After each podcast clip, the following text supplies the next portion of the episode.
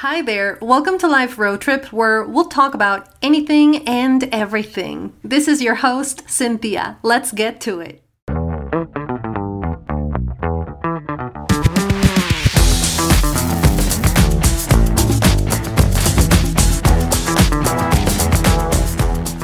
Hi there, welcome, and thank you, thank you, thank you for being here with me, listening to what I have to say, what I have to share. I really hope that we spend time together that's valuable and that my experiences and ideas bring value to your life. Um, today, I'm going to focus on um, sharing a little bit about myself and uh, my experience with English as well over the years. So, some of you might follow me on my socials, some of you might not. Um, if, if you don't, my name's Cinthia and I am from Guatemala, a beautiful country in Central America. And uh, my native language is Spanish. I learned English, or I'm still in the process of learning English as a second language um, over the years. So I decided to record this podcast in English because I think it's a great opportunity for others to listen um, and improve the listening skills by listening to a podcast in English, which I'm sure is extremely helpful. It is to me. And um, the second thing uh, why I decided to do that or this podcast is because it's been really in the back of my head for quite some time now. And um, I just have been just procrastinating it um, until yesterday when I made my decision and I was like, you know what? Let me just do it. Let's see where it takes me. And here I am today. Um, another reason why I decided to do it in English is because I think it's also a great opportunity for me to practice my own English. Right now, I'm nervous. So yeah, just wanted to throw that out there.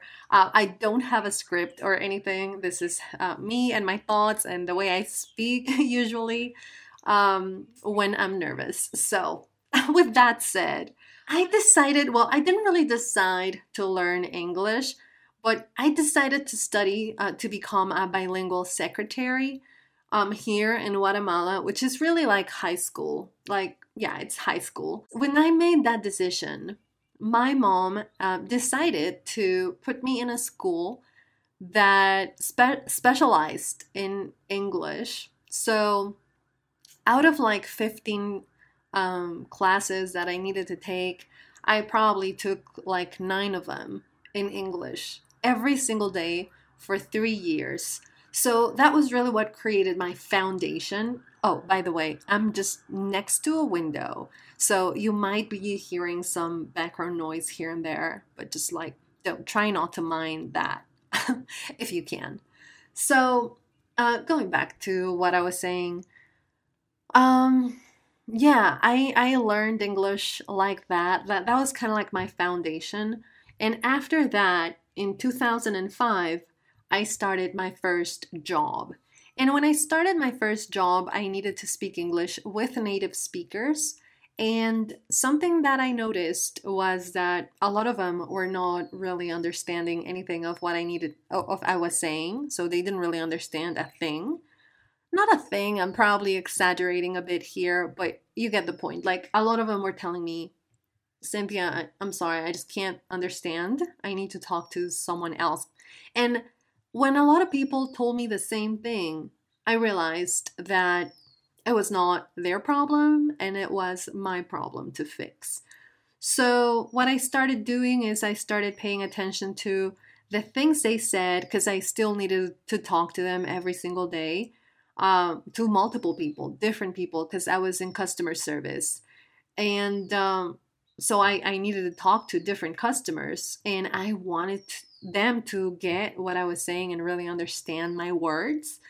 Um, so I focused on copying everything they said, how they sounded, um, every single thing. So, rhythm, intonation, um, the vocabulary, the words they used, the phrases. I tried to incorporate those phrases as part of my vocab as well. And throughout time, by doing this, my English improved until, yeah, there was a point where I was not hearing that anymore. No one would say, I don't understand. Um, so I really saw a difference because of those things I did. And I was doing the shadowing technique without even noticing or without even knowing that that's what I was doing, which I encourage everyone to do because um, I am a witness. It really helps to improve whatever language you're learning. If you're learning Spanish, or if you're learning English, or if you're learning whatever other language you're learning, um, try to look and, and create this environment for you. I had the environment because I needed to talk to customers, and that was my job. So I needed to do that, and I needed to practice English every single day with them directly. But the way I think about it now, um, I don't have the environment anymore because I am not surrounded by English since I am not um, working with in customer service anymore. So I have to create this environment for myself. And what I do and I what I recommend you doing is use YouTube as a resource, right?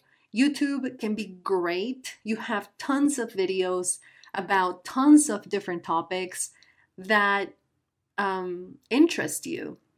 So look for a video, look for um, someone that you really admire or you can learn from, and um, try to do the shadowing technique where you listen to them and you copy the way they sound, the way they. It's kind of like um, doing this performance, right? Uh, putting this hat on where you just perform and you just mimic and copy and do everything they do.